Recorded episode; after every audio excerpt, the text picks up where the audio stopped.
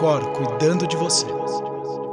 Olá, mais um episódio Cor cuidando de você e dando continuidade à nossa série Transtornos do Sono. Hoje vamos falar de apneia. Tudo bom, Jorge? Tudo bom, Andréia? Sim, obrigada. Tudo ótimo. Tudo ótimo. E um dado, e um dado alarmante aqui já. Um terço das pessoas tem, como a gente falou na introdução, tem apneia no Brasil. Então, cuidado você que está escutando. Talvez você tenha apneia e nem saiba. Exato, a apneia é uma doença muito mais próxima do que as pessoas pensam, né? Porque quem que não tem um parente, um amigo que ronca, tá ali dormindo fácil nos lugares? Então a gente tem essa pessoa se você buscar na memória, você vai lembrar de alguém assim. Ô Jorge, você, desculpa até te interromper, mas a gente falou na, na prévia aqui da gravação que eu achei muito interessante. Todo mundo que ronca tem apneia ou todo mundo que tem apneia ronca? Nem todo mundo que ronca tem a apneia doença, né? Mas assim, o ronco ele é um sinal muito importante de que a apneia pode estar presente. Então, não é normal roncar a gente acha que o ronco faz parte da vida. A gente nasce, cresce, casa, engorda um pouquinho, começa a roncar e tá tudo bem, né? Mas não existe essa escala evolutiva. E principalmente no público criança, criança que ronca, a gente tem que ficar muito atento, porque a apneia do sono em crianças tem é, repercussões assim importantes no desenvolvimento físico e mental também. Então a, a apneia do sono é uma doença que ela vai da criança a, a, até a velhice. Então a gente tem que ficar atento. E, mas eu vou te interromper de novo, porque eu tenho uma filha de dois anos e meio, e aí é, ela tem uma respiraçãozinha um pouquinho profunda, eu sinto. Isso não é um ronco. Não, a gente fala mesmo da, daquele roncar. O ronco com... igual do adulto mesmo. É, e principalmente quando vem associada aquelas pausas que a gente presencia da respiração, né? Então, assim, nem sempre a gente vai presenciar e, e o fato de não presenciar essas pausas não exclui a possibilidade da apneia do sono. Mas é interessante a gente observar o ronco, o ronco sempre, eu sempre digo, todo ronco merece uma avaliação. Não quer dizer que seja a apneia do sono, mas merece ser avaliado. Agora, quando vem aquele ronco associado com uma pausa respiratória que foi presenciado por alguém que está ali dormindo próximo e que vem com cansaço diurno, sonolência, a gente tem que avaliar. É interessante lembrar nas crianças também que eles fazem muito aquela hiperextensão do pescoço e a gente tem que ficar atento também quando eles são respiradores bucais, porque eles acabam adaptando a maneira como eles dormem para conseguir respirar melhor durante o sono. Então é importante a gente prestar atenção no nosso filho dormindo, ver se ele tem um sono agitado, se ele se mexe muito, além do ronco, se ele está fazendo uma posição, esticando o pescoço, virando o pescoço para trás, se ele dorme com a boca aberta ou com a boca fechada. Então é importante sempre a gente estar tá atento para o padrão de sono do nosso filho. É, aqui a gente não tá falando pra você passar a noite em claro e ficar analisando seu filho, pelo amor de Deus. Não, ele vai dormir antes, porque Isso, criança exato. tem que dormir mais cedo então do que é adulto. Então é nesse tempo que você então, foi lá, deu uma olhadinha, dá uma exato. analisada, aí você acordou, ele tá lá dormindo, dá uma olhadinha na criança. Pelo amor de Deus, não passa a noite em claro, hein? Senão quem vai ter o problema, o transtorno de sono vai ser você. Mas quais são os principais? Você falou aqui um pouquinho, parada da respiração, um pouquinho do ronco. Quais são os principais sintomas para quem tá nos escutando saber o que, que é a apneia e se de repente ela tem? Bom, você que tá em casa, casa e, e, quer saber mais se você tem a possibilidade de ter apneia, eu acho que você tem que atentar para alguns sintomas que são mais frequentes. Nem todo mundo vai ter esse mesmo sintoma, mas tem alguns que são mais frequentes que outros. Então, você acordou, mesmo dormindo, sei lá, 8 horas a noite toda, mas acordou cansado, querendo ficar na cama mais tempo, é bom ter atenção. Se durante o dia você tem sonolência, tá no trânsito, o sinal de trânsito está fechado e você cochila, não consegue assistir um filme completo, não consegue participar de uma reunião, por exemplo, vai à missa, ao culto e, e, e fica dormindo nessas reuniões públicas, pode ser apneia do sono. O ronco associado, é, problemas de concentração, problemas de memória, Irritabilidade, pessoas podem é, não dormir bem por causa da apneia e apresentar esses comportamentos, às vezes mudar muito de humor durante o dia, isso pode ser sinal. A gente tem também hoje em dia estudos falando da relação de pacientes que têm depressão e que não melhora o tratamento, é, pacientes que têm pressão alta não melhora o tratamento, pacientes obesos que também não respondem ao tratamento e que precisam ser investigados sobre a qualidade do sono principalmente a apneia. Então, qualquer pessoa que ronca e tem essas manifestações, elas precisam buscar uma avaliação médica para identificar e realmente confirmar o diagnóstico e começar o tratamento, se for o caso. A apneia também tem uma associação importante com dor. Então, a maioria dos transtornos de sono, quais são os mecanismos que eles fazem com que a gente tenha essa repercussão tão ruim no dia seguinte, né? Então, são três principais mecanismos, de, de forma bem resumida, que são o encurtamento do tempo total de sono, a fragmentação do sono e a hipóxia intermitente. E aí, de todos os grupos de transtornos do sono, os transtornos respiratórios e a apneia, ela é a única que ela faz as três coisas. Então, a apneia, em suma, ela diminui o tempo total de sono, ela fragmenta o sono e ela tem o fenômeno da hipóxia intermitente. E esse fenômeno da hipóxia intermitente, ele é muito importante. Por quê? Porque ele é um desencadeador de resposta inflamatória no nosso organismo. Então, mediadores inflamatórios são ativados e aí a gente tem quadros associados, como por exemplo, piora da dor.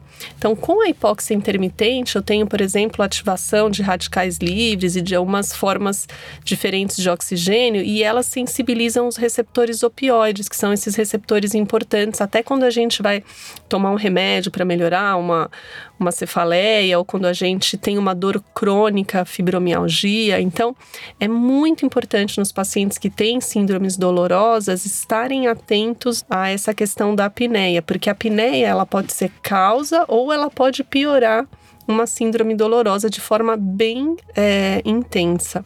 Não, e é legal você falar isso, André. A gente já falou em outros episódios, mas quando eu era atleta profissional, eu via que, e hoje, sabendo um pouco mais de sono, que eu fazia exatamente aquele mesmo treino, mas só que.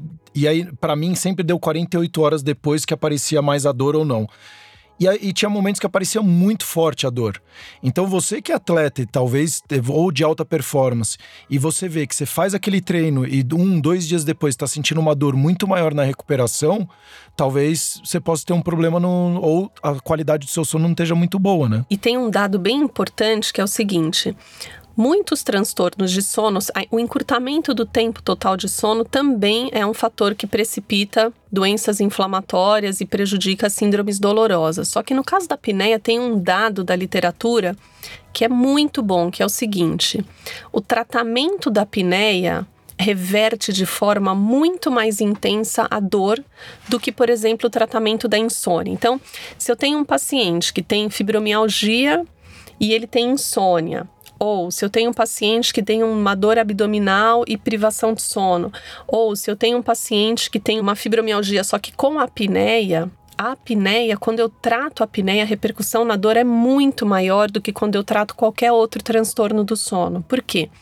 Porque a apneia, ela tem, ela é crônica, né? Então, do ponto de vista prospectivo, a gente sabe que a maioria das vezes o paciente vem há algum tempo com esse quadro, mas ele, ele não é tão crônico como, por exemplo, a insônia. Então, nessa distância entre eu ter insônia e eu ter dor, eu acumulei muitos fatores de mediação no caminho, inclusive alteração de humor, afeto e uma outra série de coisas que a gente precisa trabalhar um por um. E na apneia, não. Na apneia, como é, uma, é, um, é um desencadeador de resposta inflamatória muito intenso, na hora que você corta esse mecanismo, você tem uma resposta excelente. Então, assim, é, uma, é muito legal a gente ver que, especialmente o CPAP, ele tem uma repercussão positiva muito boa no tratamento, na melhora da dor.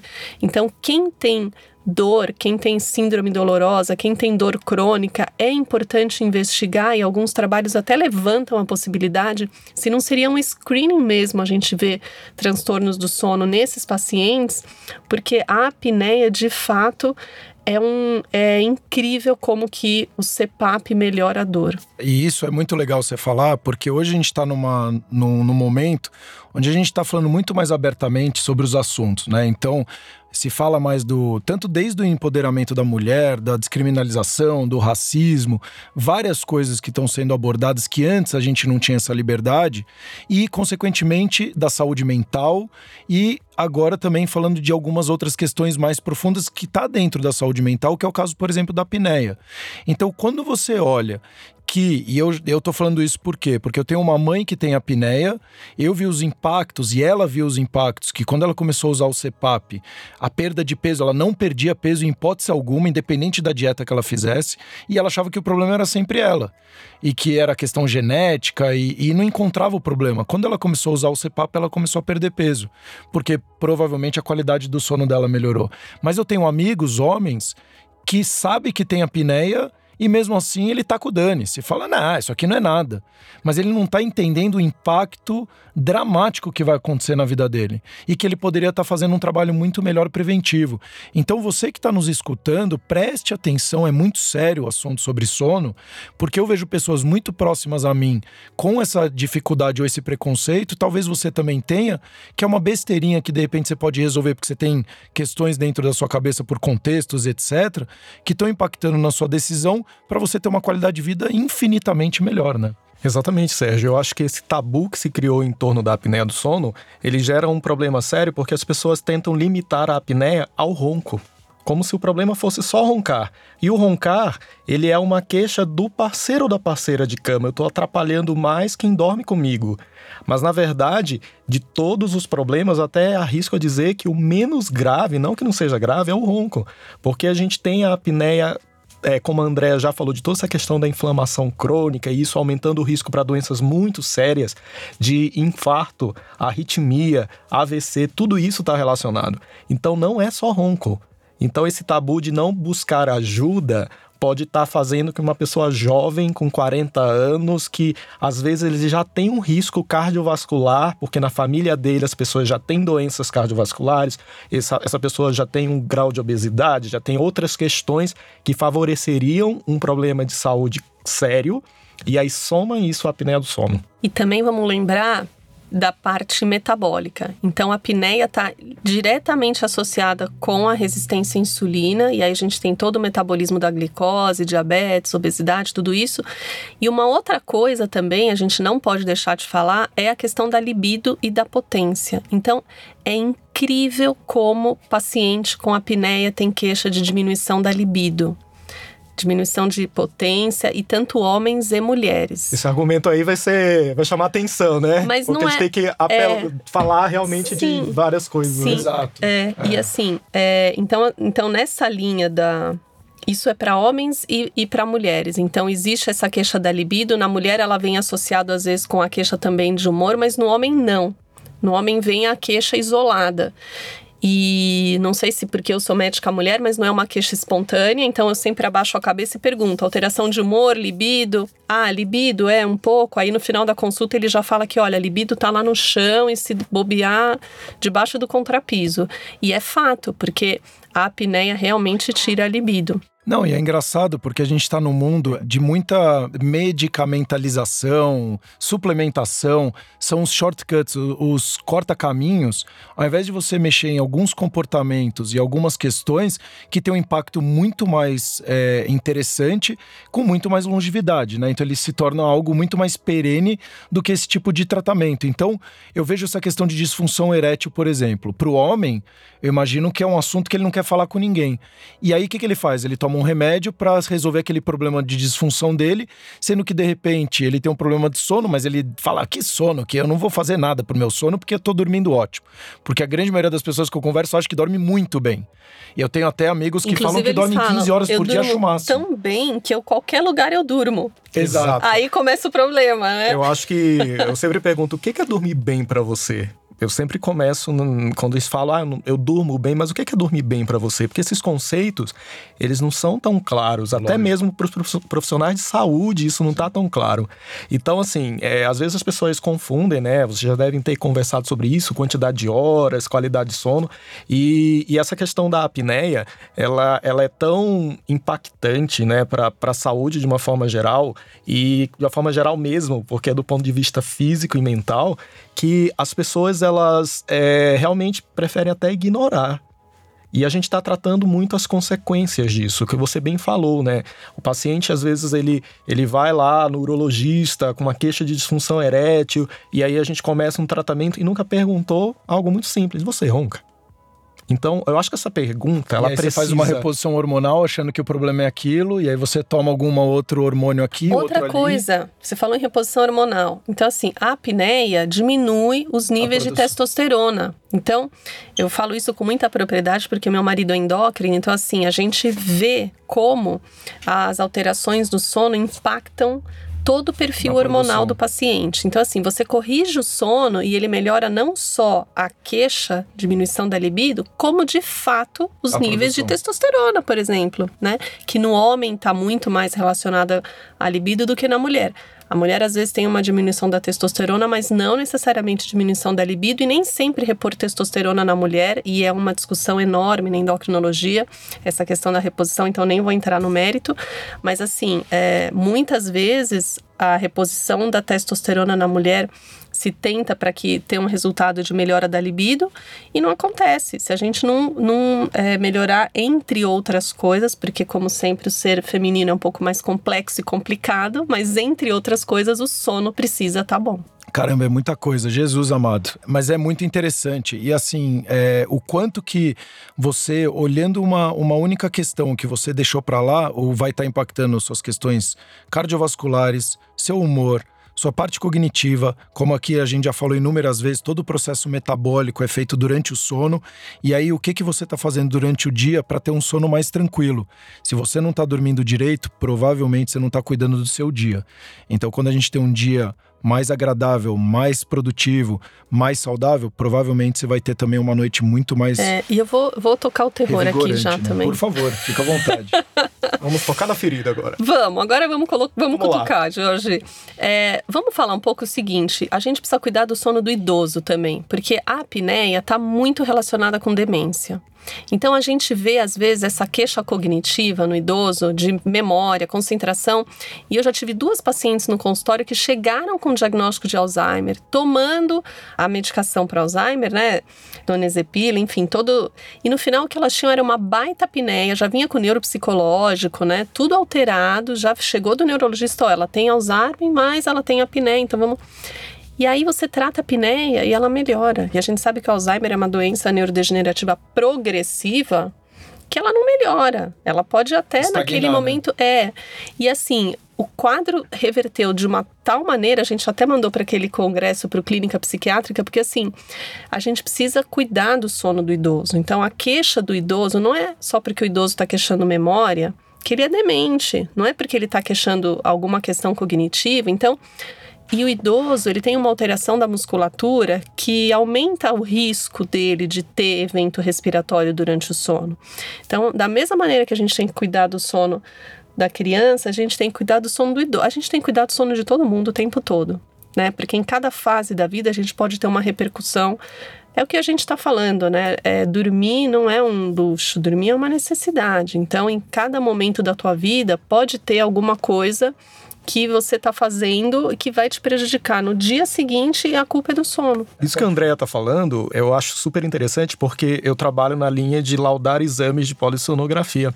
E eu recebo, é, a gente sempre faz um, uma análise do pedido médico, então eu recebo diversas queixas, né, de, por exemplo, esquecimento, até paciente está sendo tratado para demência, como foi o caso que a Andrea referiu, como também é, pacientes que se movimentam muito durante o sono, pacientes que têm é, arritmia, e quando você vai fazer a polissonografia, o paciente tem muitas apneias, muitas apneias. Então, é, às vezes, a suspeita nem era isso, mas o achado é, reforça a importância da gente buscar ativamente né, essa, esse diagnóstico, essa queixa. E eu acho que é, a prevalência dessa doença, quando a gente fala que tem um bilhão de pessoas no mundo, e às vezes fazendo uma crítica aqui, às vezes a nossa área medicina, que a gente sabe, às vezes doenças tão raras que acomete 0,0% da população, 0,0,1%. A gente sabe tudo os critérios diagnósticos e uma doença que comete 33% da população, a gente nem aprende na faculdade, né? Então isso é um, uma questão a se pensar. Ô, ô Jorge, eu, a gente falou um pouquinho também antes da gravação. Quanto tempo sem respirar começa a ser com, configurada com uma apneia? Então, é, a gente tem, na verdade, alguns eventos durante o sono, a apneia é um deles, né? Então, a apneia é uma parada na respiração e ela dura no mínimo 10 segundos. Mas a gente tem pacientes, a gente olha com muita frequência, pacientes que param um minuto, um minuto e meio de respirar. Se eu pedir para uma pessoa parar um 30 segundos ela não vai conseguir. Mas durante o sono isso é possível, porque o controle da respiração durante o sono funciona de uma forma diferente. E o organismo ele se prepara para pensando nessa possibilidade de você parar de respirar e dizer assim: "Ei, acorda, Acorda que você está parando de respirar, isso vai te trazer prejuízos. E isso fica acontecendo de forma muito recorrente. E a gente tem um outro evento, a gente acaba chamando tudo de apneia, mas a gente tem a hipopneia, que não é uma pausa na respiração, mas é uma restrição nessa respiração. Então, são os dois principais eventos né, que a gente avalia no exame de polissonografia, a gente avalia do, do paciente, e isso vai gerar um índice que a gente chama índice de apneia e hipopneia, que vai categorizar as, as pessoas em um índice que seja leve, seja moderado mais acentuado. O que, que a pessoa pode começar a fazer, inclusive quem está nos escutando, para diminuir ou o ronco ou a apneia dela? Eu acho que a primeira questão, é, sem sombra de dúvida, passar numa avaliação médica, né? E isso é, é, fundamental, porque como envolve uma doença que ela tem potencial gravidade em, com outras doenças, de interação com outras doenças, isso é fundamental. Mas tem alguns fatores que a gente pode pensar que, que ajudam, né? Então, por exemplo, pessoas que é, dormem com a barriga para cima aumenta o risco de ter esses eventos respiratórios. O dia que a pessoa faz uma ingestão de bebida alcoólica mais próximo ao horário de dormir, pode piorar isso.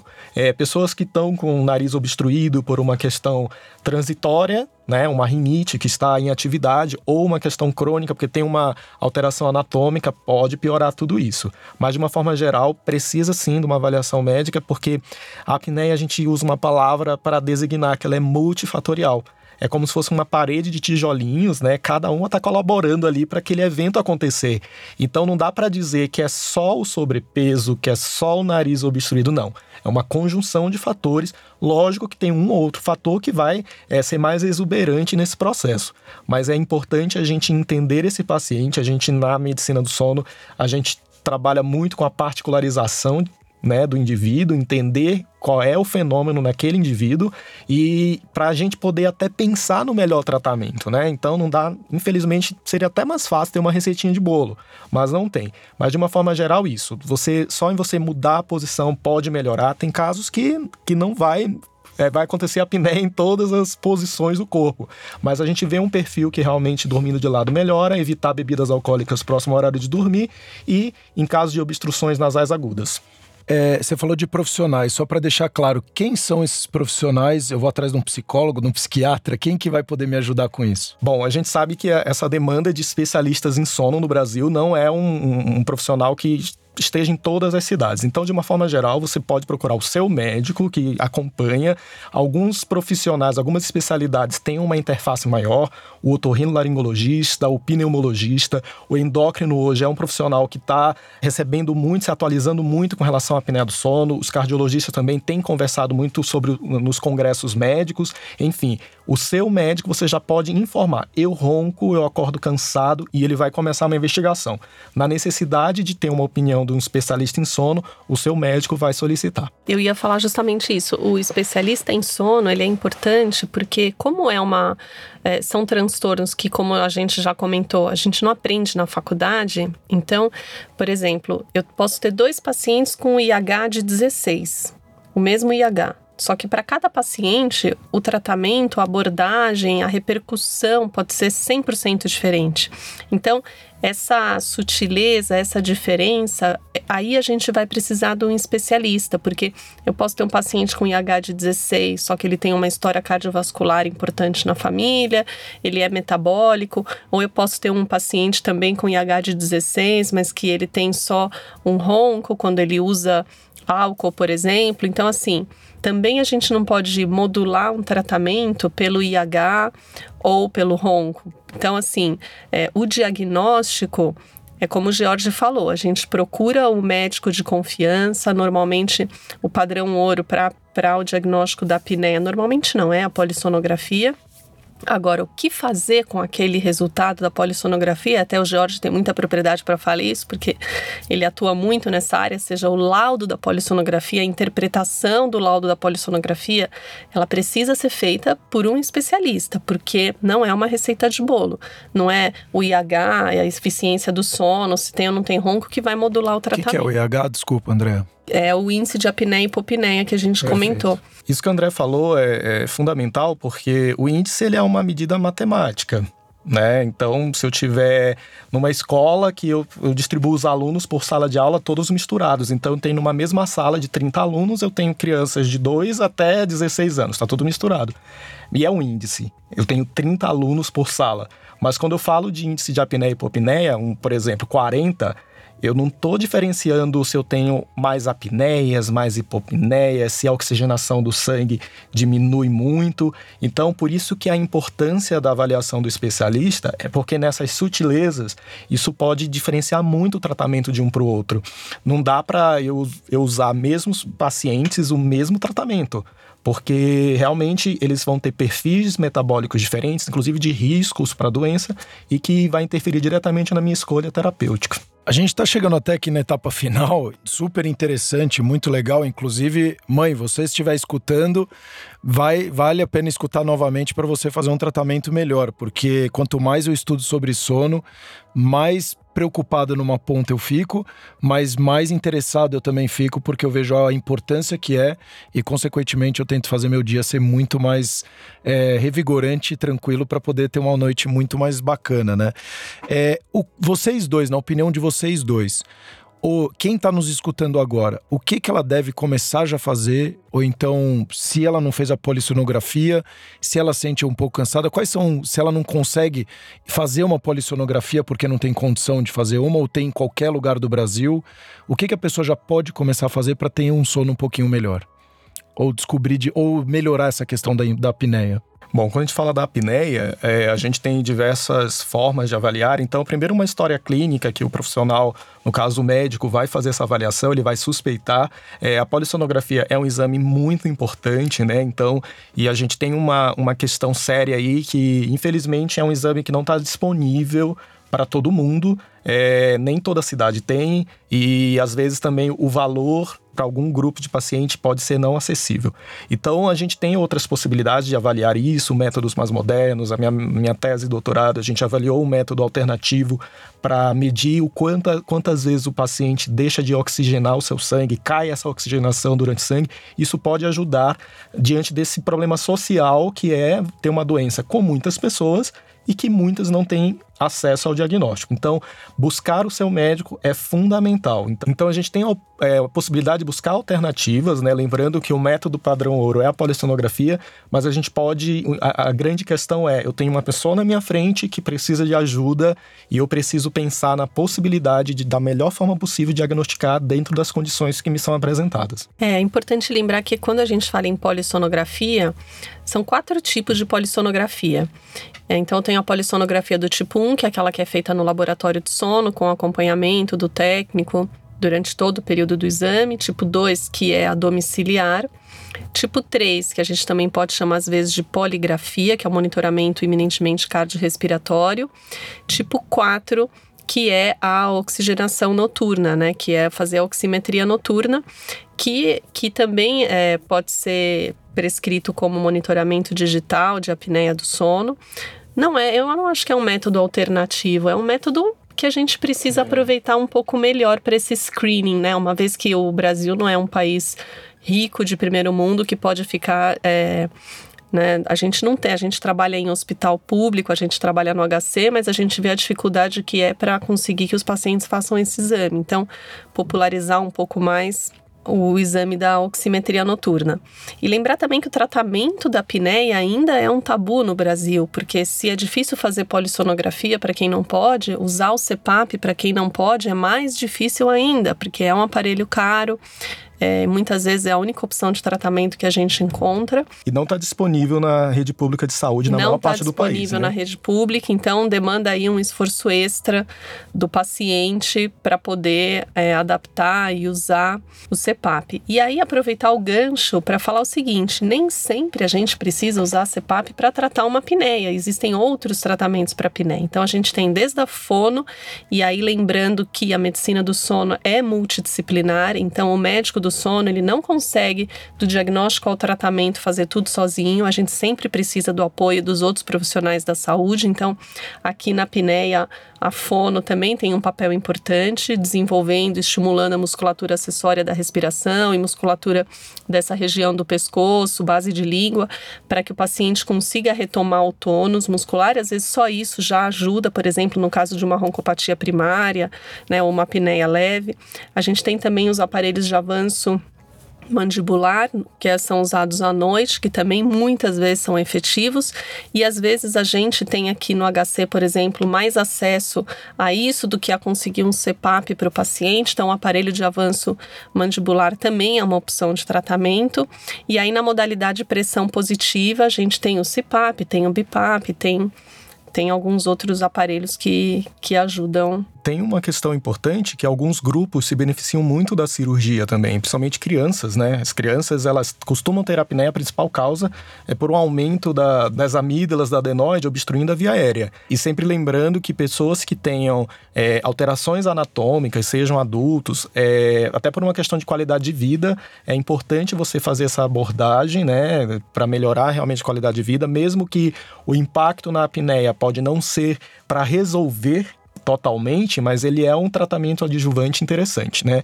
E a gente tem que pensar que, é, como é, eu já comparei anteriormente com essa parede de tijolos, a gente resolvendo pequenas situações que podem impactar, a gente consegue ter um resultado final é, favorável tanto para o paciente quanto para o profissional que está indicando e acompanhando. Bom, é, Dr. Jorge Pinheiro, muito obrigado. Dr. André Toscanini, de novo, muito obrigado. Para você que está escutando, veja se você ou algum ente querido, algum amigo tem essa questão da apneia, converse seriamente com essa pessoa ou consigo mesmo. E, como a gente sempre fala, vá atrás de boas informações, boas bibliografias, porque quanto mais informação boa você tiver, provavelmente você vai tomar melhores decisões. O nosso próximo episódio a gente vai falar de hipersonolência, então vai ser super interessante também. Até os próximos episódios, o Cor cuidando de você.